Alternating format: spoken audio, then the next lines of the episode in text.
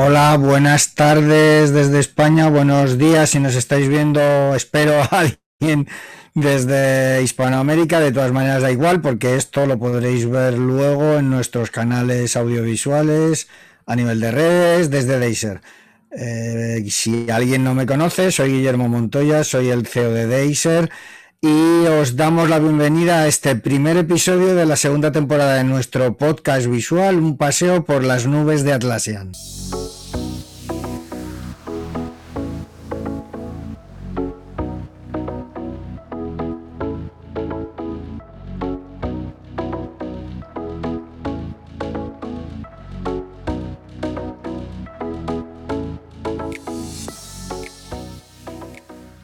Una segunda temporada en la que vamos a continuar con nuestra política de explicar y llegar, hacer llegar a todos nuestros clientes, usuarios, gente interesada a todas las novedades, noticias o informaciones relacionadas con Atlassian, con Jira Software, con Jira Service Management, con todos los productos de la compañía a nivel de estrategia y todo lo que sea necesario. En esta temporada además vamos a tener eh, pleno de mujeres en cada uno de nuestros capítulos. Hoy en concreto nos visitará o estará con nosotros Patricia Martínez Jaray de Grupo Carreras, que creo que ya anda por ahí. Y simplemente, pues de momento saludarte. ¿Qué tal todo, Patricia? ¿Y qué tal por allí?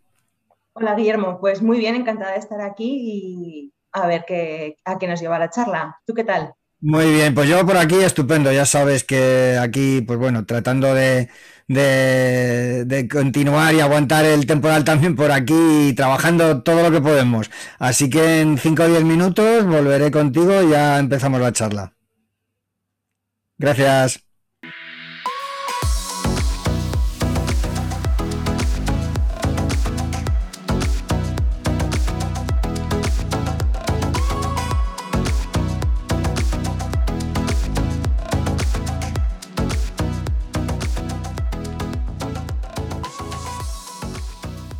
Os recordamos que la estructura del podcast es la misma, se mantiene de la primera temporada.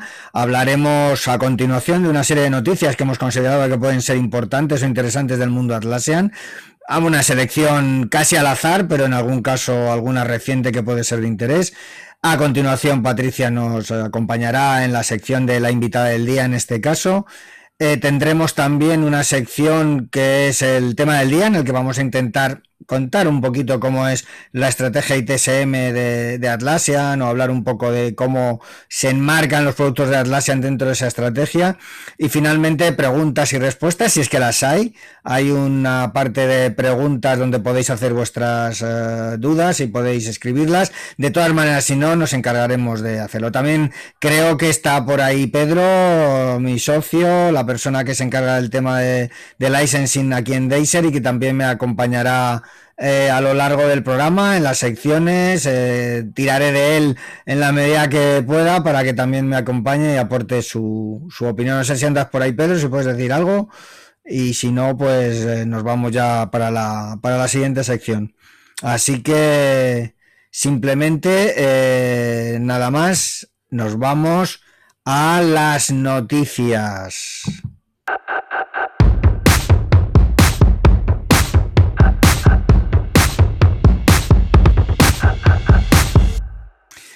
Y bien, a ver, noticias. Eh, evidentemente Atlassian da muchas noticias y más si llevamos desde diciembre sin vernos, sin hablarnos, sin escuchar el podcast. Eh, luego hablaremos de las decisiones de Atlassian, de enfocar toda su estrategia hacia cloud y dejar de vender server. Eso solo afecta a los clientes que ya conocen Atlassian, pero lo que sí queremos empezar es con un evento, el evento que Atlassian tiene eh, a lo largo de este año en sustitución del Summit.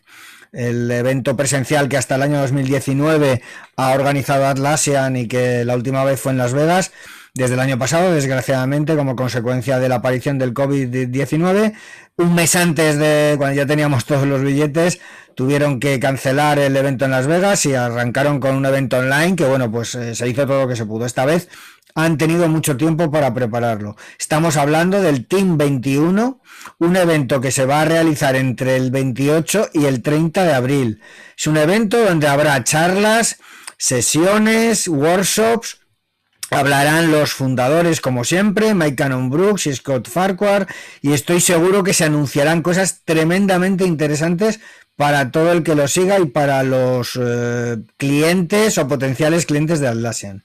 Simplemente que sepáis que está la página web, ahí lo veis, en events.atlassian.com slash team21, podéis buscarlo en la web, y que el evento es eh, gratis para el que lo quiera ver online eh, en directo y si quiere tener cierta interacción o conservar los contenidos durante una buena temporada o por lo menos hasta final de año, pues va a tener la opción de hacerlo pagando un pequeño precio. No es excesivamente caro, son 100 dólares lo que tiene que pagar ahora mismo. Este precio se mantendrá hasta el 15-16 de abril. Son al cambio 85 euros y la verdad es que es un material súper interesante pero también si quiere contar con nuestra ayuda, nosotros como partners os recordamos que Deiser es Platinum Solution Partner de Atlassian desde el año 2011, el primero que, que apareció en España con esa categoría y que podemos ayudaros a conseguir un bono de descuento para que lo tengáis a 50 dólares. Poneros en contacto con nosotros, entrar en nuestra página web www.deiser.com slash ES y ahí en los formularios nos pedís lo que necesitéis. Así que ya sabéis, yo no me lo perdería, va a haber noticias, va a haber información interesante, así que apuntaros Atlassian Team 21 del 28 al 30 de abril.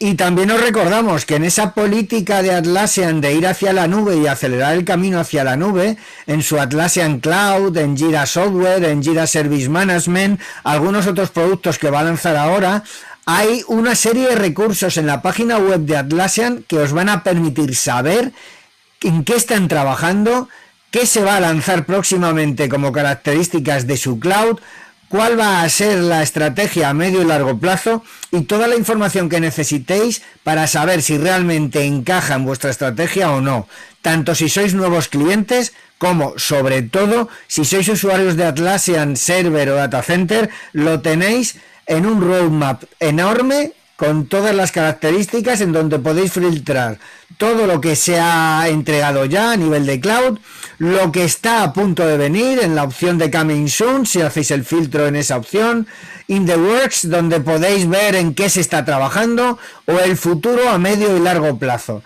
Cosas como Data Residency residencia de datos que se están acelerando mucho, lo podréis ver, podréis ver las características y la planificación al respecto. De verdad es un tipo de recurso que yo creo que es muy importante que consideréis. Hay muchísima información en la página web de Atlassian, enormes cantidades de información. Eh, y creo que es muy importante, la, transparencia a nivel de organización es enorme y tenéis información de roadmaps, de precios, etcétera. Es algo que iremos recordando, iremos repasando, iremos haciendo recordatorios para que lo tengáis en cuenta. Incluso si algunas dudas nos surgen a lo largo de las semanas entre capítulo y capítulo, trataremos de haceroslo llegar a lo largo de los siguientes para que tengáis cumplida información de todo.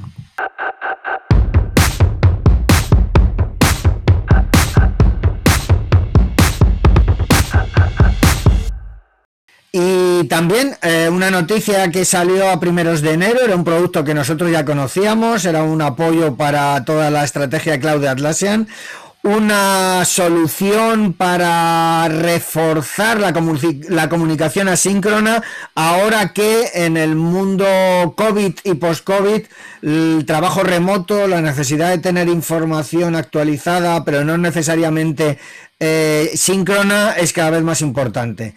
En enero, a finales de enero, Atlassian lanzó Team Central, una de alguna manera interpretación de su concepto de Team Central eh, que tenía con Jira, en donde orientaba Jira a la gestión de proyectos o a que cada issue fuese un proyecto y que de hecho es algo que nos dio la idea para desarrollar nuestro, nuestro app eh, Profils O sea que de alguna manera Team Central es una herramienta que está por encima, de alguna manera envuelve a las instancias cloud. Ojo que Team Central está para la solución cloud, no para la solución data center. Y a partir de ahí se pueden enviar notificaciones de carácter semanal los lunes, upgrades, perdón, updates del estado de los proyectos, del estatus, todo aquello que los equipos necesitan conocer para poder sincronizarse y para poder saber en qué estado está cada uno de esos proyectos.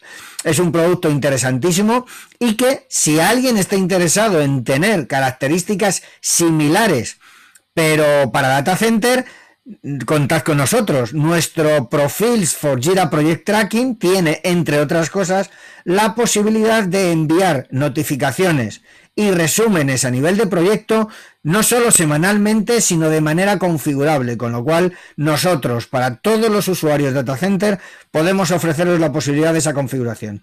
No obstante, en breve también lo tendremos en cloud, pero de momento tenéis este team central de Atlassian para poder reforzar un poquito más vuestras instancias cloud de Jira y de Confluence. Insisto que es un producto que envuelve, que de alguna manera se complementa, una especie de dashboard de información global y que os va a permitir tener una visión muchísimo más a vista de pájaro de los proyectos en los que estáis involucrados.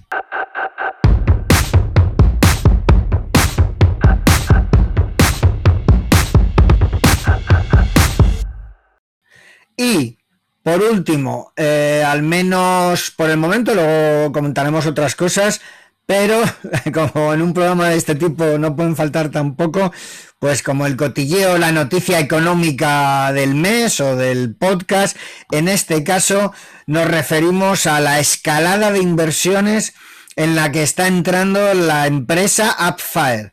Upfire es un vendor del marketplace de Atlassian, muy conocido, eh, veterano ya. Yo tengo la suerte de conocer personalmente a Randall, a parte del equipo, que hemos coincidido muchas veces en los eventos Atlassian, sobre todo en Estados Unidos, San Francisco, en Las Vegas, en San José. Y es una empresa que en un momento determinado, hace uno o dos años, yo creo de dos años más, recibió una primera inyección económica, eh, empezó a crecer, empezó a comprar eh, pequeñas o no tan pequeñas empresas del ecosistema Atlassian y que poco a poco se ha ido consolidando como una especie de hub de apps y que ahora mismo pues podríamos decir que tiene cerca de 100 aplicaciones, en torno a 100 apps, eh, bastantes empresas ya adquiridas, cerca de 200 personas y acaba de anunciar la semana pasada la eh, incorporación de otra nueva empresa de un Platinum eh, Marketplace Vendor. Pero eso no queda ahí porque también ha anunciado casi en paralelo la inversión de 100 millones de dólares en Upfire por parte de Silversmith Capital Partners, que es la misma empresa que había hecho el desembolso anterior y que va a permitir a Upfire seguir su proceso de expansión y la segura compra de nuevo, seguro que vamos a ver nuevas adquisiciones de este tipo porque evidentemente ese dinero, eh, como se suele decir, da para salir de compras en el marketplace. el marketplace, el mundo Atlassian arde en el mejor de los sentidos. Es una de las opciones más interesantes. Probablemente el COVID y el trabajo remoto esté acelerando todo porque muchísimas empresas han dado ese salto. Y bueno, pues Afaer ha encontrado ahí una oportunidad para hacerse ver, para ganarse crédito, ganar y capturar atención de los eh, inversores y bueno, pues liderar este, este asalto en el mejor de los sentidos a buena parte del marketplace, aumentando su volumen, aumentando su valor, y es algo que hará seguro en las próximas semanas.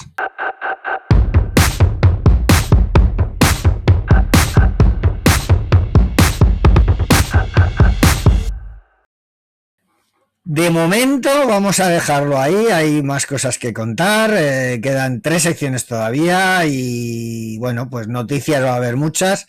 Estamos, bueno, estamos, el otro día comentando internamente se me ocurrió, aparte de tener el podcast, tratar de tener algún tipo de noticiero semanal o algo parecido, una especie de, de informativo también con alguno de estos temas, más corto, más eh, de 15, 20 minutos y que pues, también podría serviros. Si surge alguna idea más adelante o se consolida, pues ya os daremos más información. De momento, las noticias, esos cotilleos, las inversiones, las novedades, los nuevos productos, incluso lo que hagamos nosotros desde Deiser, eh, será en esta sección. Eh, por hoy yo creo que ya ha sido ya ha sido suficiente porque ahora sobre todo lo que más importa es a las invitadas o a la invitada del día, presentarla y empezar a hablar con ella. Entramos en la sección, la invitada del día.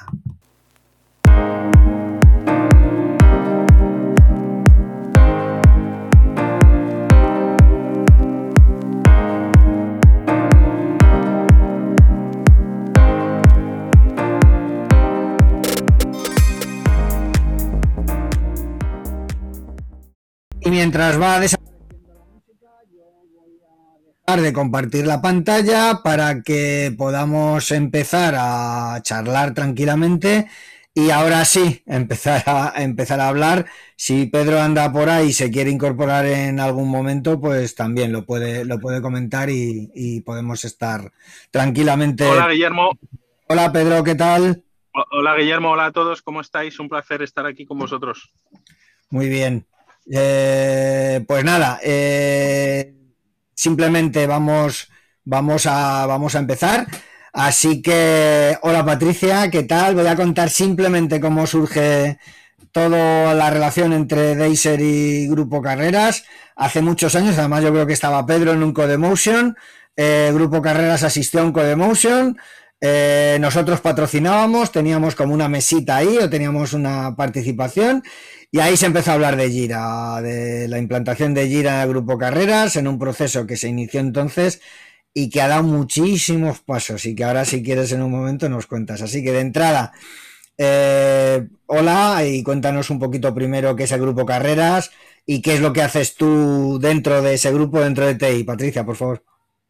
Vale, gracias Guillermo. Pues mira, te cuento, Grupo Carreras es una empresa de logística integral que es líder en el sector y que es una, de sus principales características que es una empresa familiar que nació hace casi ya, ya va camino de 100 años, ¿no? que nació Grupo Carreras, pero sigue siendo una empresa familiar y eso se nota en, el ADN de la empresa, se nota en la manera en que se trata a las personas, la importancia que tienen las personas dentro, dentro del grupo.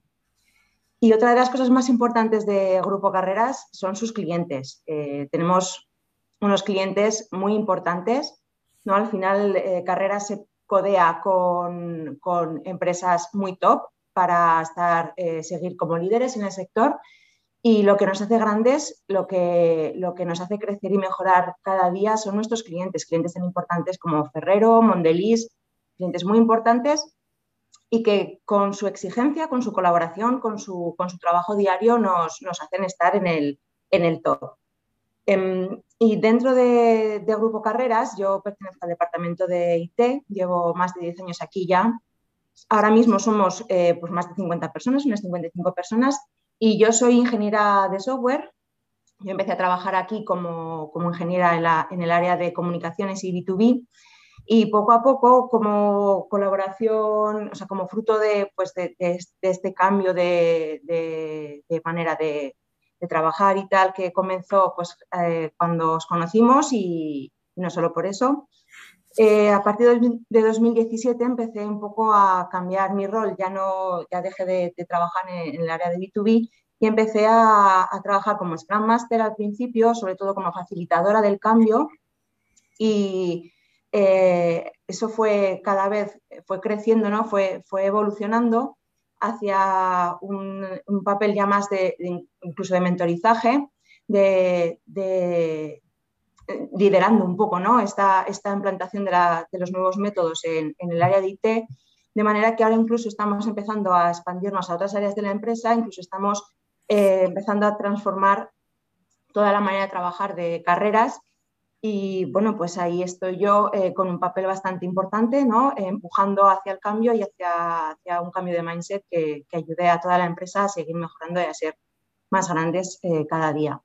Más grandes no solo en el aspecto del tamaño, ¿no? sino también un poco pues, en que lo que hacemos lo hagamos mejor. Sí, yo, bueno, sobre todo y nosotros que vivimos con vosotros desde hace tiempo esa evolución, La verdad es que es súper interesante ver cómo prácticamente de cero desde el punto de vista del tema de, agilidad empresarial o de, procesos habéis llegado donde estáis.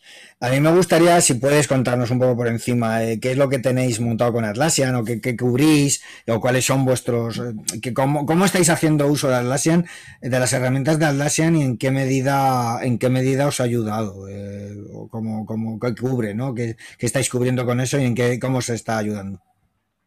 Pues mira, si te parece bien, te lo voy a contar un poco también acompañando el proceso, ¿no? Porque si algo se puede decir que nos, que nos ha supuesto siempre Atlassian es em, un acompañamiento. A ver, a ver, me voy a explicar, ¿vale? Eh, nosotros comenzamos, pues allá cuando os conocimos a vosotros, ¿no? Que buscábamos una herramienta que nos ayudara a gestionar nuestras tareas, a empezar a romper silos y a empezar a trabajar más en equipo. Entonces os conocimos a vosotros en aquel Codemotion y empezamos a trabajar con Jira en un principio como un gestor de tareas. Eh, empezamos más a trabajar en equipo y a reflejar todo nuestro conocimiento en Confluence, que también fue un paso muy importante. Empezar a derribar silos y compartir conocimiento. ¿Qué más, qué más pasó? Que con el paso del tiempo eh, fuimos cambiando cómo trabajábamos con Gira, porque eso, eso sí que nos lo ha permitido siempre. Eh, no nos hemos adaptado nosotros a Gira, Gira siempre se ha adaptado a nuestros procesos. Entonces, conforme la evolución iba, iba, iba surgiendo, conforme los equipos se iban empezando a autoorganizar, conforme íbamos teniendo más necesidades de visualización, de transparencia, de planificación a más medio largo plazo. Eh, Gira nos ha proporcionado esa, esa, base sobre la que construir todo esto. Eh, la, hemos, hemos, tenido siempre la capacidad de, adaptarla a nuestros procesos ¿no? y no al revés, y eso nos ha, nos ha permitido muchísima flexibilidad. También es bastante reseñable que a partir de 2018, por ahí una cosa un poquito antes quizás, empezamos a trabajar con Jira Service Management, bueno, anteriormente Jira Service Desk, para gestionar nuestro soporte y eso también nos permitió esa parte que teníamos eh, pues un poco dejada, si me permites, ¿no? Pues eh, profesionalizarla completamente, ¿no? Eh, y mejorar muchísimo. Nos permitió homogenizar cómo dábamos el soporte, poner en valor el soporte que hacíamos y que hacemos, que, que, es una parte muy importante de nuestro trabajo, y nos permitió mejorar muchísimo em, eh, a nivel de, ¿no? de, profesionalización de, todo el departamento. Eso, eso tanto en la parte de soporte como en la parte de desarrollo. Em, y bueno, es que ahora mismo Atlassian es, es eh, sus herramientas son súper importantes en nuestro día a día. Todos, todos, seguro que todos, cuando llegamos al departamento, lo primero que hacemos, no, una manera de, de, hablar porque la gente está en casa, ¿no? Pero cuando empezamos a trabajar, todo el mundo lo primero que hace abrir Jira y Confluence. O sea, es que eso lo hacemos absolutamente todos. Qué bueno. Ahí están todas nuestras tareas, está, está nuestro trabajo diario, cómo trabajamos con el equipo, está todo reflejado en Jira. Tenemos nuestra CMDB, tenemos nuestro control de horas, ¿no? Que pues para, para luego para imputar a clientes y tal. Tenemos nuestros datos con, con ECBI, eh, un montón de, gráficas de nuestras North, Stars, están todas allí, eh, las, gráficas que nos ayudan a, saber cómo estamos, ¿no? Em, pues al final, eh, las cosas que no nos cubría Gira ni nos cubría em, Confluence ni nos cubría ninguno de sus add-ons, ahora los tenemos con Trello, que también es del, del, entorno. De, entonces, pues es que tanto nuestra planificación estratégica como, como nuestra táctica, como nuestra ejecución, eh, nuestro día a día está todo en herramientas de. A mí, a mí hay algo que has comentado y que yo creo que es muy importante que la gente entienda, porque a veces Gira, ya sabes que hay mucha gente que es como, eh, tiene un poco amores y odios, ¿no? Mucha gente, como decimos, los haters de Gira, que los hay y que hay gente que no le gusta. Pero yo creo que el error que cometen es dar protagonismo a la herramienta por encima de lo demás, ¿no? Y has dicho tú una cosa que a mí me resulta fundamental y es hemos adaptado Gira a nosotros y no nosotros a Gira. El error está cuando tú sales de tu zona de funcionamiento y tratas de comportarte en base a la herramienta, porque la herramienta te lo dé. Eh, cuando yo creo que es un error. Eh, entonces, esa parte que has dicho me, me resulta muy interesante. Sí, es que es, para nosotros ha sido, ha sido primordial. El cambio ha sido muy paulatino. Llevamos, llevamos muchos años ya cambiando nuestra manera, nuestra manera de trabajar. Pues eh, autoorganizarse no es de la noche a la al menos a nosotros no nos ha resultado de la noche a la mañana. No ha sido, chicos, el trabajo es vuestro, venga. No, no, o sea, ha sido un trabajo eh, muy paulatino y de hecho al principio teníamos, había cosas en Gira que yo no entendía y decía, ¿esto para qué sirve? Pero que ahora, pues con el, con la, con el aumento de, de, madurez del equipo, de, nuestra, toda nuestra madurez, pues ha ido creciendo, claro, con el tiempo y, todo va, va encajando. Al final, Gira es una herramienta y las herramientas no pueden ser la base. Las herramientas están ahí para ayudarte, pero lo que tiene que estar debajo es el, proceso que, sea lo suficientemente solvente para que a ti te aporte ese valor y, te dé sentido ¿no? a lo que haces, que a la vez tiene que estar sustentado en la cultura y la cultura ya sabemos que no cambia de la noche a la mañana. De hecho, es lo que más, lo que más cuesta que cambie, ¿no? Entonces, eh, no, puedes, no puedes empezar la casa por el tejado y tú eh, implantar gira y pensar que ya eres ágil, es que da igual que seas hater o que, o que seas Robert, es que da igual, es que eso no va a funcionar nunca. gira es una herramienta y como eso hay que, hay que tomarla, ¿no? Está claro. Eh, cuando hemos estado hablando estos días, preparando un poquito esto, me hablabas de que curiosamente también ibais a arrancar ahora un proyecto en el área ITSM eh, y que, joder, pues justo encajaba, porque realmente el tema y la invitada no, no están relacionados. Nosotros elegimos un tema y luego hay una persona que viene a contarnos cosas. Y más ahora que cada persona que vais a venir es de un mundo completamente distinto. Cuéntanos más o menos, si tienes, que sea un par de minutillos, lo que tenéis pensado hacer. Sí, pues mira, como te he contado antes, nosotros ahora eh, prácticamente, o sea, de hecho exclusivamente lo usamos en el área de IT Em, para nuestra gestión del trabajo de, IT, de desarrollo, soporte, etcétera. Pero eh, cada vez vemos que, esto no, no, solo nos sirve a nosotros, sino que puede ayudar en otras áreas de la empresa. Y tenemos un área en particular que somos primos hermanos, que estamos muy relacionados ¿no? en la manera que trabajamos. También el objetivo, el objetivo es un objetivo eh, muchas veces común, tenemos muchísimos proyectos conjuntos. Entonces, em, vamos a ayudarles a que empiecen a trabajar. También ellos dan mucho soporte eh, vamos a ayudarles a implantar Tira en su, en su, como herramienta de gestión, vamos, para que, para que obtengan los beneficios ya no solo de trabajar con Jira, sino pues eso de tener una, herramienta que te ayuda a homogenizar la manera en que hacer las cosas, que al final el simple hecho de, sentarte con ellos ¿no? y analizar cuáles sus tipos de trabajos, de los tipos de, incidencias, etcétera, es un, análisis que, de, mm excepto en casos excepcionales es algo que no se hace y que simplemente plantarte y analizarlo te sirve pues para, para homogenizarlo, para, para, ponerlo en valor, ¿no? Para buscar un poquito más, para mejorar, para quitar cosas, para la, famosa muda de Lean, mm. para quitar cosas que no te están aportando nada. Y, la verdad es que Gira ahí es un poco una excusa. Eh, el implantarles Gira eh, a nosotros nos ayuda o sea, nosotros lo hemos vendido, ¿no? Como que a ellos les va a ayudar, y es así, les va a ayudar a, mejorar, pero a nosotros también nos ayuda a que nos entiendan y a que vengan un poco a nuestro terreno y que cuando los proyectos que queremos empezar a tener con ellos, más de colaboración, más transversales, pues nos, nos va a permitir, nos va a proporcionar un terreno común, un lenguaje común y una metodología común que estos proyectos pues, van a salir pues, mucho más naturales. ¿no? Entonces, es un poquito con la excusa de, de empezar a trabajar con Gira, a nosotros nos va a permitir empezar a extender nuestra manera de trabajar. Muy bien. Es un win-win eh, que dicen ahora. claramente, claramente.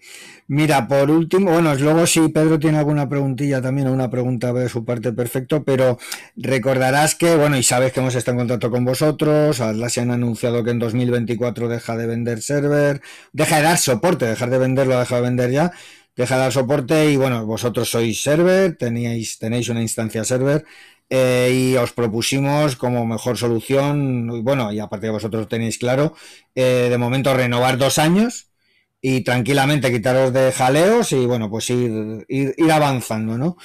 pero entiendo que tenéis planes, ¿no? De ir a cloud y si me puedes comentar un poco hacia cuáles son, bajo qué criterios, en qué momento pensáis, etcétera. Es importante también para la gente que estando en server se lo esté planteando, te escuche o que caiga en el podcast y nos, y nos escuche un poquito.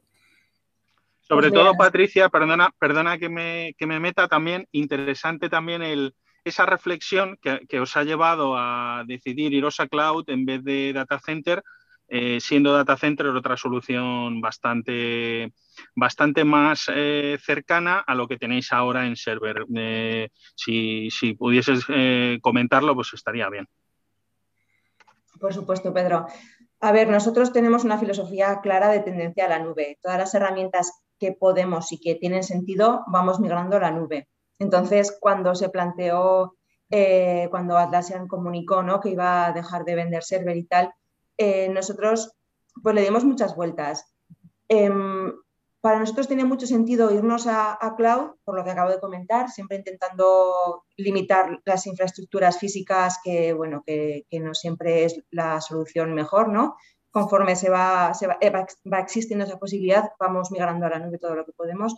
Pero aparte, em, eh, nos permite una, una, flexibilidad a nivel, sobre todo, de usuarios, porque nosotros ahora tenemos una instancia de 100 nuestro siguiente salto sería 250, pero claro, es, un salto muy grande. Que entonces, con Cloud eh, tendremos la flexibilidad de que sea, eh, no quiero recordar, Guillermo, corrígeme o Pedro si lo digo mal, que era o por el número exacto o que los escalones de, eran, eran mucho más, más pequeños. Son más pequeños, pero sigue habiendo escalón si estáis en contratos anuales. O sea, va como mínimo de 100 en 100 o de 200 en 200. Bueno, pero lo que sí que nos, eh, permite es eliminar la infraestructura física, que, es, un, es, un, dolor de, cabeza. Eh, al final tienes que estar, por mucho que Deiser nos ayudáis muchísimo con el mantenimiento y con, las máquinas, siempre es, un dolor de cabeza el mantenimiento de los servidores y que, y que pues eh, siempre el data center la verdad es que no lo hemos no nos, no nos plantea una solución. Eh, nosotros tenemos una clara tendencia a cloud. Y que cómo, cómo, lo vamos a hacer, pues eh, ahora mismo, bueno, no sé si me imagino que lo ibas a preguntar, ¿no? Eh, nosotros ahora mismo acabamos de renovar, como ya sabes, dos años, porque lo que sí que nos pareció es que ahora no, no nos da la misma potencia que tenemos en, en server. Nosotros tenemos muchísimos add-ons, bueno, muchísimos, tenemos, pues la verdad es que no lo sé, pero cerca de... Creo como 13 o 14 debéis de tener más o menos y, no, no, entendemos Jira sin nuestros add-ons. Eh, por ejemplo, la CMDB la tenemos en, Jira con Insight, entonces eh, pues es que no, nuestra gestión de proyectos con Profils es que no, no podríamos eh, no tenerlos ¿no? en cloud. Entonces, lo que vamos a intentar ser un poquito, pues, pues no sé si conservadores, vamos a esperar sobre todo este año primero a ver que se vayan migrando los add-ons a, a cloud o que vayan surgiendo las mismas posibilidades o, o add-ons que te hacen lo mismo, ¿no? Que ahora tenemos en server, porque que te lo hagan en, el cloud. Y probablemente a partir de 2022 empecemos ya a trabajar con la instancia gratuita que te da cloud por tener el server para empezar a ver cómo migramos, a probar, a ver qué add-ons hay, si se ajustan, si no se ajustan, y empezaremos a jugar.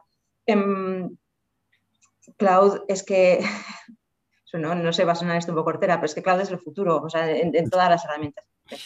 hay que ir a cloud. Está claro, está claro. Una, una cosa, eh, voy, a, voy a dar un... Es que hay tres preguntas y además para ti.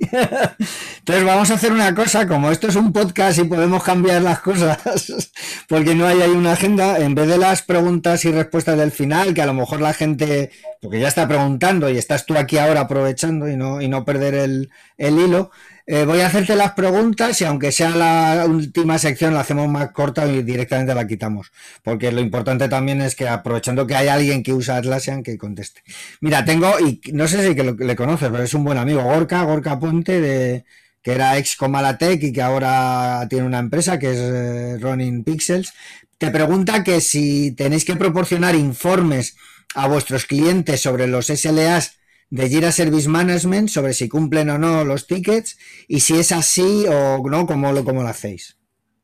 Pues a nuestros clientes directamente no tenemos que darles SLAs de momento, ¿no? Pero a, dirección sí que se le muestran datos de, cómo gestionamos el soporte, porque además una parte la tenemos, la tenemos externalizada y sí que tenemos un control bastante férreo de los niveles de servicio. ¿Y cómo lo hacemos? Pues tenemos unos preciosos informes con, con ECBI y nos dashboard publicados y, así los podemos, los, los podemos, eso, los compartimos ¿no? y los podemos navegar en tiempo real. Ya sabéis que y además puedes, si está habilitado en los cuadros de mando, lo puedes ir navegando y la verdad es que nos proporciona mucha información y así, así los compartimos con, dirección y con, y con, el, eh, con el responsable del departamento de IT, etcétera. Perfecto. De cara a cuando vayáis a cloud sobre todo en ese aspecto, la, verdad es que la solución que tiene Ronins es muy interesante también, ya le echaréis un vistazo. Y de hecho nosotros estamos integrándonos con ellos en la parte de profils que necesita un poco de, de dashboards eh, más gráficos, etcétera, la verdad está muy bien. Y me imagino que irá por ahí a ver si en algún momento pues, pues le podéis echar un vistazo. Más, más hacia cuando vayáis a cloud, pero yo creo que, es bueno que ya me imagino que va, que va por ahí la pregunta para conocer un poco mejor cómo, cómo estáis funcionando. Y luego tengo una pregunta de Jesús, nada más, no tengo eh, no tengo más datos, pero es Jesús. Gracias Patricia, te he entendido que también os apoyáis en el ecosistema Atlassian para las actividades de planificación estratégica. ¿Podríais profundizar o puedes contar cómo lo estáis haciendo? Eh, gracias. Pues mira, nosotros usamos una herramienta que también es de Atlassian, que es el VTFM, que, que es eh, visión, temas, focos y medida. Una cosa, realmente más que de Atlassian lo utiliza la gente de Atlassian. Ah, vale. Eh, es, una, es un recurso, sí, el Vision lo utiliza sobre todo el equipo de productos, sí, sí. Pues nosotros lo utilizamos eh, gracias a Laser, que nos lo descubrió precisamente, bueno, Leo. Eh, Leo, saludos. nos lo descubrió Leo y lo utilizamos de la siguiente manera. Nos juntamos a finales del año, empezamos a a plantear ¿no? con la visión de la empresa y con la, con la visión del departamento hacia dónde queremos ir, planteamos una serie de temas un poquito más concretos, ¿no? que estén alineados con la visión y que nos vayan a ayudar a alcanzar esa visión. Y luego la aterrizamos en unos focos que son muchísimo más concretos, pero aún bajamos otro nivel más. Además, los focos eh, los decidimos ya con los equipos ¿vale? La, parte más de estrategia a más largo plazo sí que quizás es a nivel de, del management del departamento, pero a nivel de los focos los decidimos con todos, con muchos, con más gente del equipo, no todo el mundo pues no puede participar, pero vamos. Em, y esos focos los aterrizamos en una serie de, medidas ya mucho más concretas, con, con, porcentajes de cumplimiento y con un seguimiento mucho, mucho más sencillo. Y esto lo hacemos en Confluence. Tenemos eh, nuestra, toda esta información la tenemos en, Confluence, eh, disponible para todo el mundo del departamento. Y, también estos, estos focos y estas medidas los, metemos en Trello eh, para hacer un seguimiento más sencillo. Y después de esos, de todas estas, o sea, en esa estructura que os he contado al final, tenemos épicas de Gira, normales y corrientes, que, que tienen tareas historias de usuario que se planifican en los sprints cuando, son, cuando, cuando corresponde.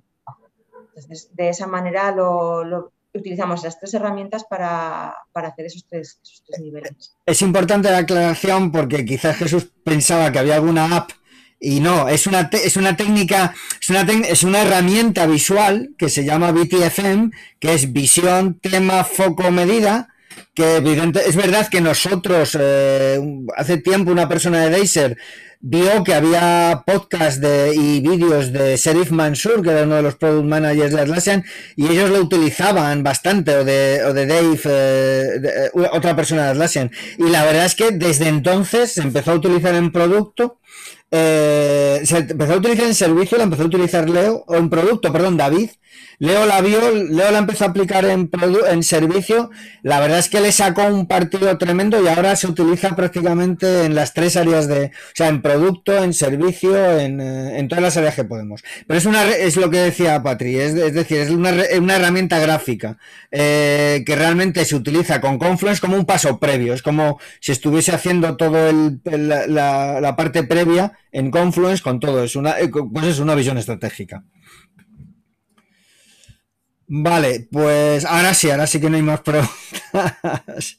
No sé, y perdonar el cambio, pero creo que era interesante, porque en el fondo la parte de preguntas y respuestas está para estas cosas.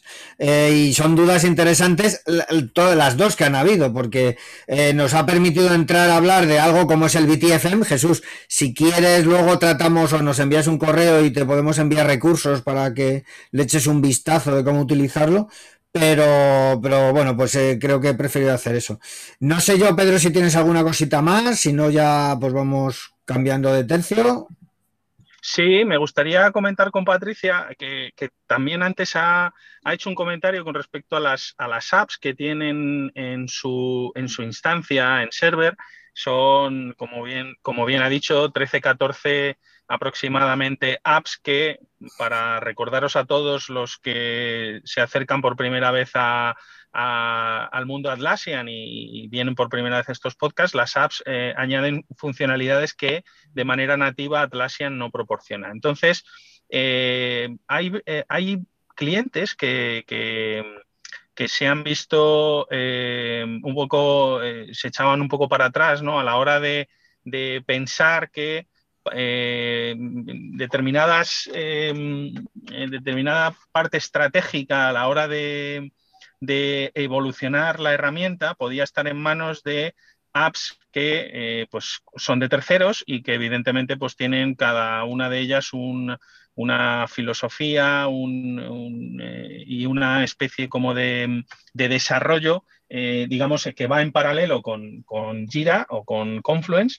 pero que eh, pues evidentemente no, es, no son productos eh, nativos de Atlassian. Entonces, em, ¿cómo habéis afrontado vosotros o, os habéis llegado a plantear vosotros también esto? ¿Cómo, cómo eh, o no habéis tenido miedo a la hora de incorporar apps porque las necesitabais ya que la herramienta eh, eh, y, lo, que, lo, que, os estaba solucionando Jira y Confluence era suficientemente importante como para poder tener que pensar en eso, ¿no? En, si se incorporaban nuevas apps o se, o se, delegaba, digamos, esas funcionalidades en, herramientas de, de terceros. ¿Cómo lo, ¿Cómo lo habéis planteado vosotros?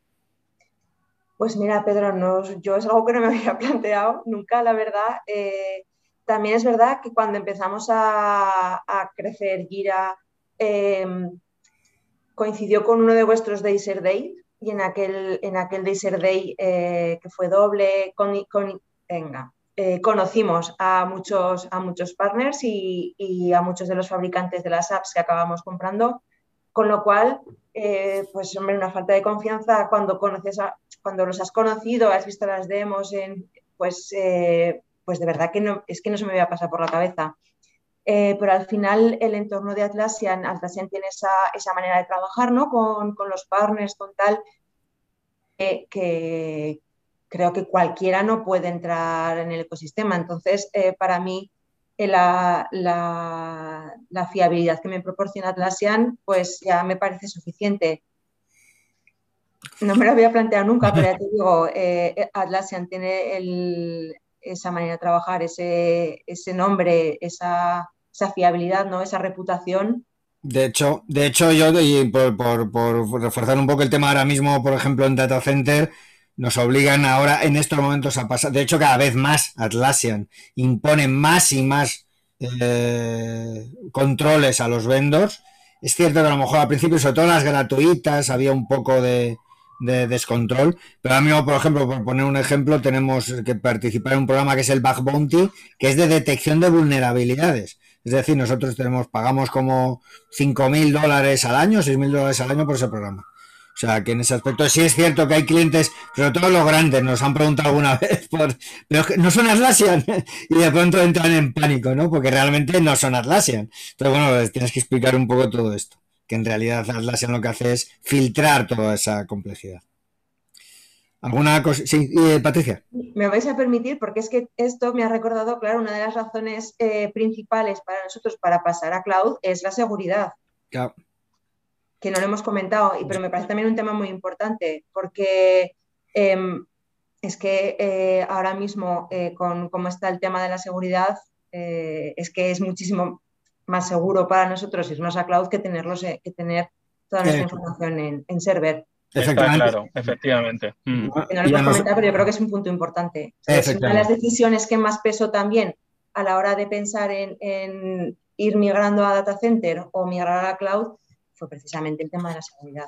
Cierto. De hecho, de hecho Atlassian, eh, para reforzar Em, este punto que es bastante crítico y, influye bastante en la toma de decisión a la hora de los clientes cuando se van a, Cloud ha creado un, hub de información, que es el eh, Atlassian Hub Club, que, puedes, en el que puedes ver toda la información a nivel de compliance y, cómo, cómo, están eh, los eh, cómo ha abordado Atlassian esta parte de seguridad, sobre todo pues en una cosa que al principio comentaba también Guillermo del podcast, que es el data residency, ¿no? Es algo que, es de una importancia vital para, determinadas empresas de determinados sectores y, por lo tanto creo que es un punto muy importante la, seguridad a la hora de, abordar esa migración a, cloud.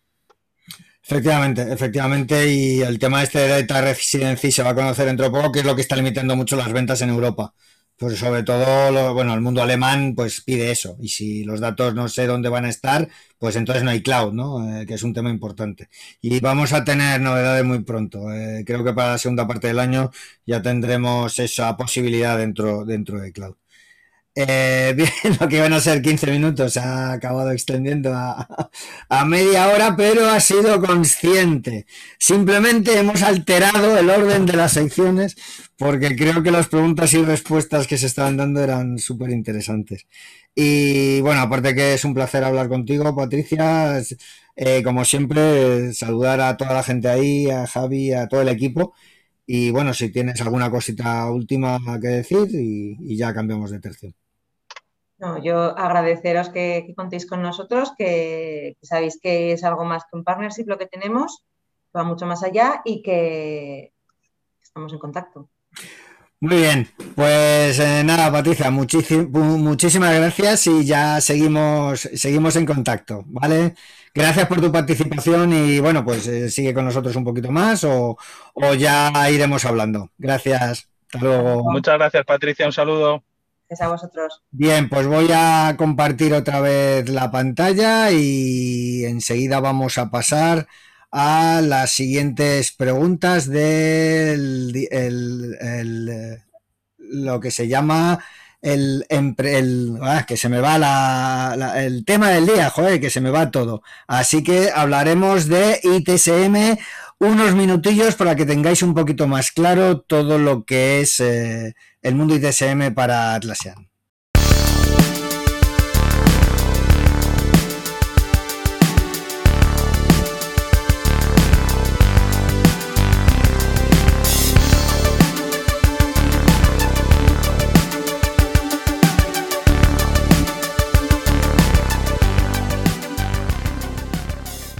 Pues bien, el tema del día realmente es hablar un poco de, o de alguna manera, cómo afronta Atlassian eh, un área como es ITSM, un área interesante y fundamental. Vamos a hacerlo muy por encima, sobre todo para contar en unos minutos eh, cómo es esa estrategia, qué es lo que intenta abordar y cómo, de alguna manera, cómo las herramientas de Atlassian colaboran para conseguir eh, todo el valor potencial. Hasta ahora Atlassian siempre se ha caracterizado por ser una herramienta orientada al desarrollo de software, al desarrollo de soluciones.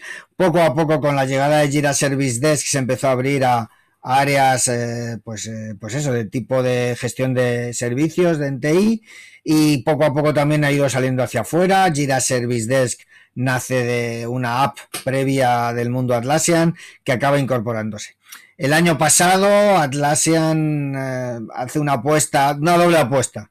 Por un lado, una apuesta por, por cloud, evidentemente que ya sabemos que lanza a final de año, pero por otra también por el refuerzo de toda su estrategia de ITSM.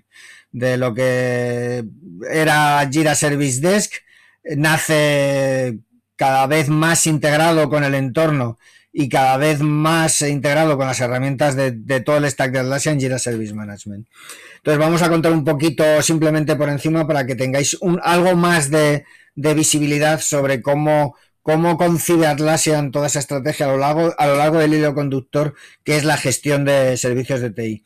Sobre todo tres características fundamentales que es lo que está buscando Atlassian y que es lo que lleva buscando prácticamente desde que nació. Ojo que Atlassian ya ya empieza a tener su edad, o sea, tiene prácticamente 20 años, es mayor de edad y se ha instalado prácticamente en todas las empresas, pero hay una parte en su ADN que sigue siendo, sigue siendo el mismo, ¿no? Por un lado, entregar lo más rápidamente posible, hacer todo lo más rápidamente posible sin perder una, nada de calidad, mantener los servicios siempre alerta y siempre en funcionamiento y entregar o ofrecer el soporte de una manera integrada con el resto de elementos de la organización sin que sean silos. Eh, esa, esos silos que siempre han existido, yo creo que de alguna manera, eh, aparte que conceptualmente las propias empresas evolutivamente han ido desapareciendo, Atlassian ha podido contribuir a romper esos silos, porque al final por mucho que nos guste o no, si no hay herramientas que me ayuden a romper ese silo, al final no lo voy a poder romper.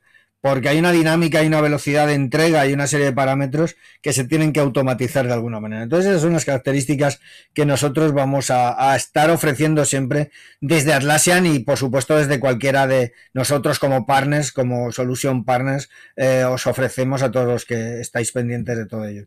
Por otro lado, hay que tener en cuenta que TI ha cambiado un montón según estudios de las consultoras eh, tradicionales tipo Garner o, Forrester, por un lado, se espera que el 80% de la carga de trabajo en corporativa se realice en la nube en 2025, estamos al lado.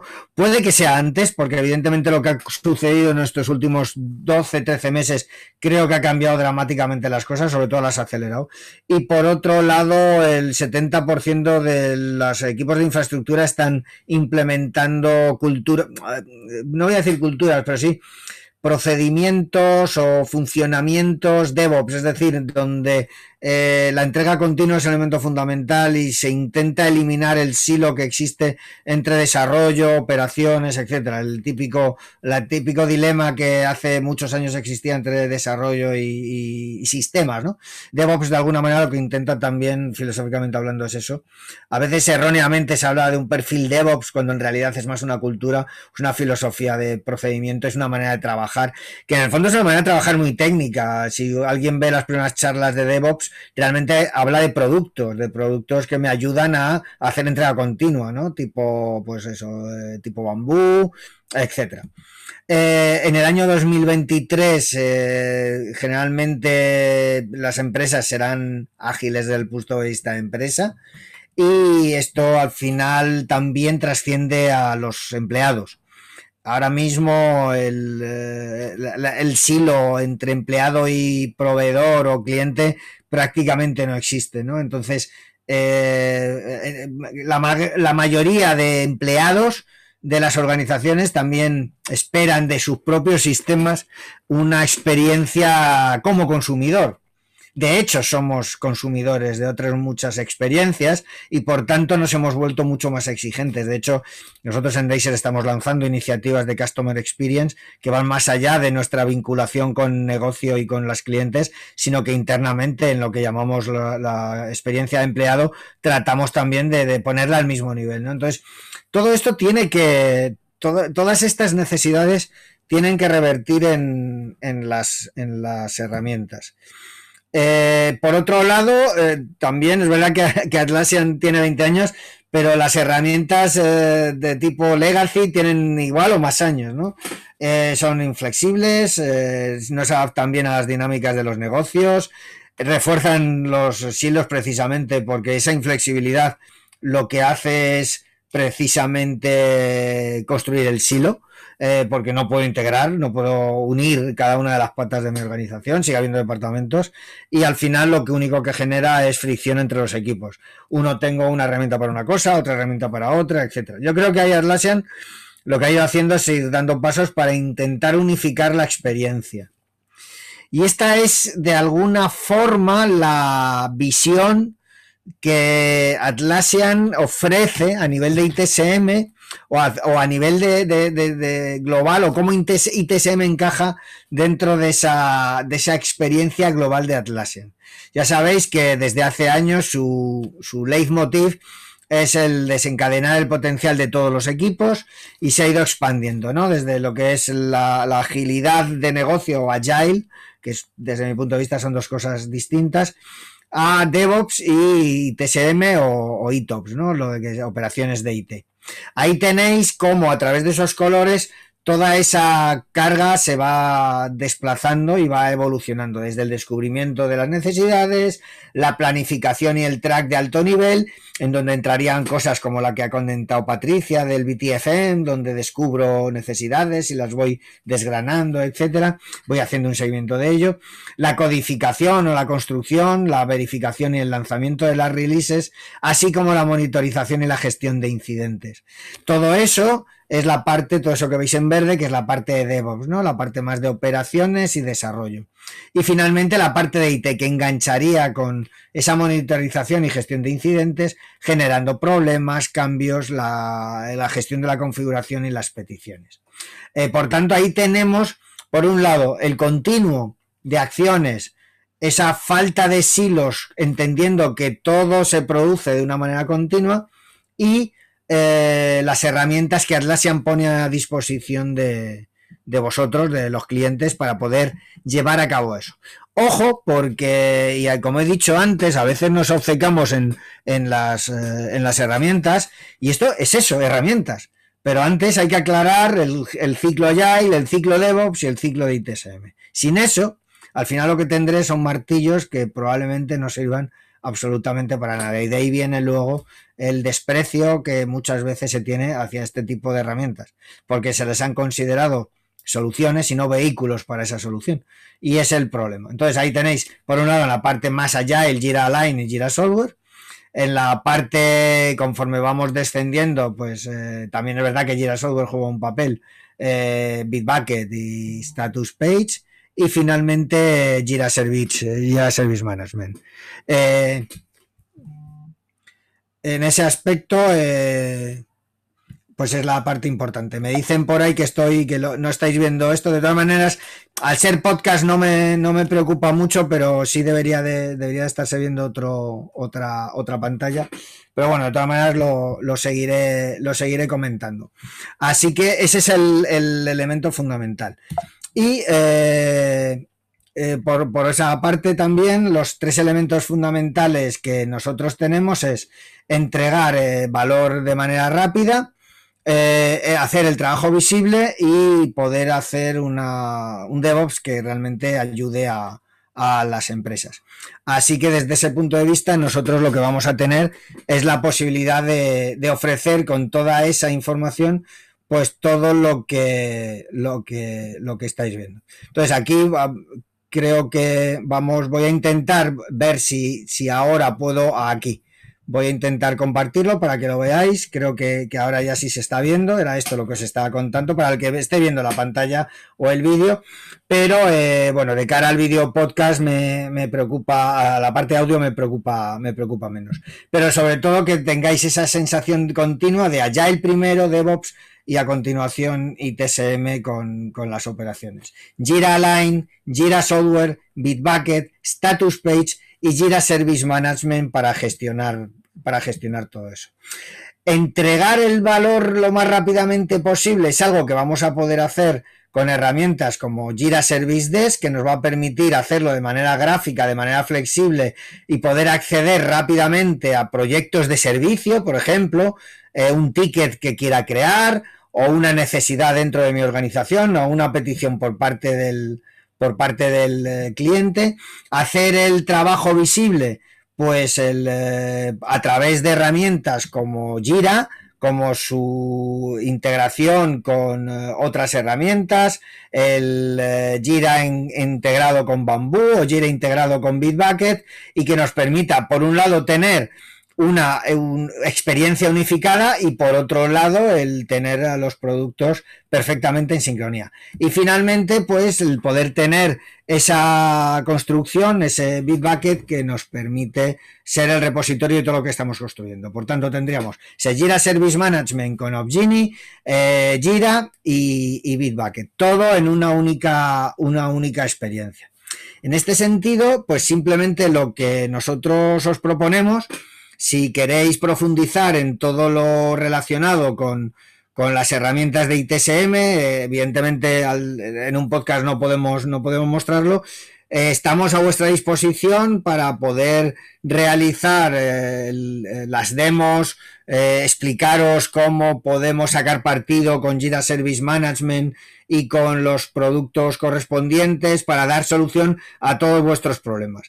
El objetivo fundamental es que Atlassian deje de ser y dejo de compartir ya una, una empresa focalizada en producto y que seamos capaces de ofreceros un continuo de soluciones que den respuesta a la necesidad en sí y que por encima de hablar de Jira Service Management o de Opsgenie o de eh, Status Page podamos encontrar un conjunto de herramientas, evidentemente junto con sus apps y las add-ons, que os den la respuesta adecuada.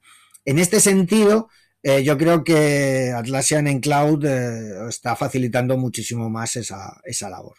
Así que en ese aspecto eh, compartiremos esta información. A todos los que os habéis conectado enviaremos una adaptación de la presentación que he estado proyectando, que he intentado proyectarse. Sé que ha habido una parte que no se ha podido proyectar, pero como os decía, realmente en, este caso sí queremos sobre todo preservar el audio y que os quedéis con, esa idea. Esa idea de Agile, de DevOps y de ITSM como un continuo de, herramientas, con una experiencia de usuario muy similar, con un nivel de integración como muy pocas veces se ha visto en tres áreas completamente distintas, en tres silos aparentemente distintos, y la sensación de ir fluyendo de una a otra bajo la percepción de estar solo en un único entorno, cuando en realidad son diferentes áreas, personas o equipos que van pasando a lo largo de esa solución. En todos los casos con soluciones específicamente enfocadas, pero en general con esa experiencia que me facilita empezar rápido y acabar rápido la implementación de todas las actividades de adaptación que necesitéis. En ese sentido, insisto, contad con nosotros, contad con Deiser, con un Platinum Solution Partner que os va a ayudar y a nivel de apps, pues eh, todo lo que os podemos ofrecer para la integración. Y como siempre, Pedro, no sé si querías comentar alguna cosilla sobre el tema de Jira Service Management o la importancia que le está dando Atlassian a, las soluciones ITSM. Y vamos a pues ir. Es que, es que siempre me dejas me, me, dejas siempre sin palabras, macho. Te, has, contado todo. No, no, Guillermo, todo fenomenal. Eh, yo sí que, eh, bueno, si me, voy a permitir hablar de mi libro, ¿eh? y es que, mm. porque sé que muchas, muchas de las personas que se acercan a, a este a estos podcasts, a estos videopodcasts, posiblemente o están eh, planteándose el entrar a trabajar con Atlassian o están en server y, están pensando en, migrar a cloud. Y, para eso me gustaría eh, decirles que, contacten con nosotros, que podemos ayudarles eh, no solo en la parte de licensing, por supuesto, para para eh, poderles hacer un presupuesto eh, acorde a lo que ellos necesiten eh, y, los mejores consejos, por supuesto, para saber si todos sus productos que tienen en server pueden tenerlos en cloud y,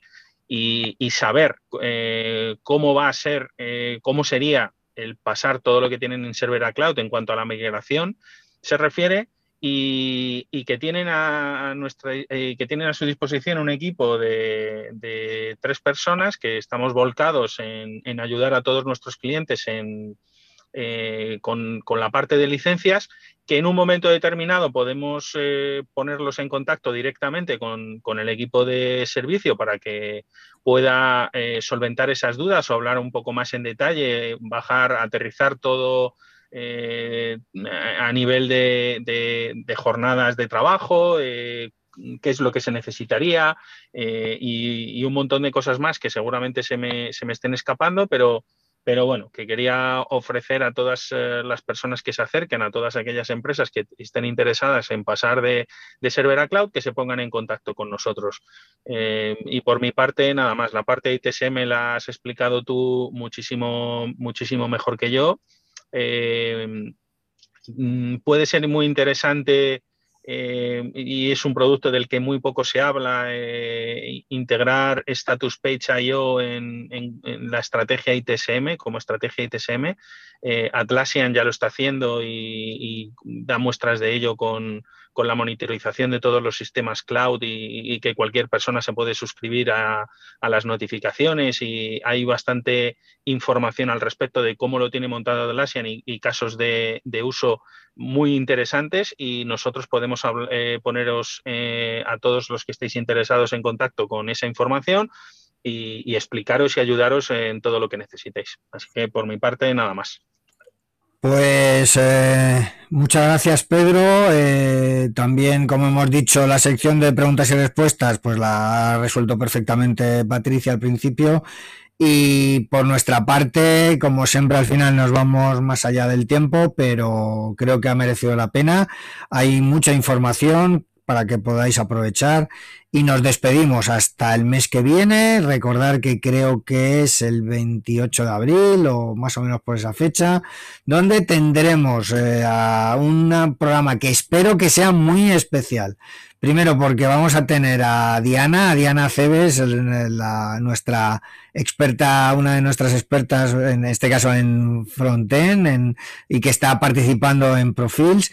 Ahí me gustaría, si puede, que participe también Leo para, para qué es lo que estamos haciendo en Profils y espero que para contar Profils Cloud, eh, nuestra nueva versión y alguna sorpresita más. Eh, así que nada, muchísimas gracias a todas las personas que nos habéis visto en directo. Eh, muchísimas gracias a todas las personas que nos seguís y que nos escucháis a través de YouTube, a través de SoundCloud o de Spotify. Y como siempre, en cuatro semanas nos vemos de nuevo en un paseo por las nubes de Atlassian. Hasta luego.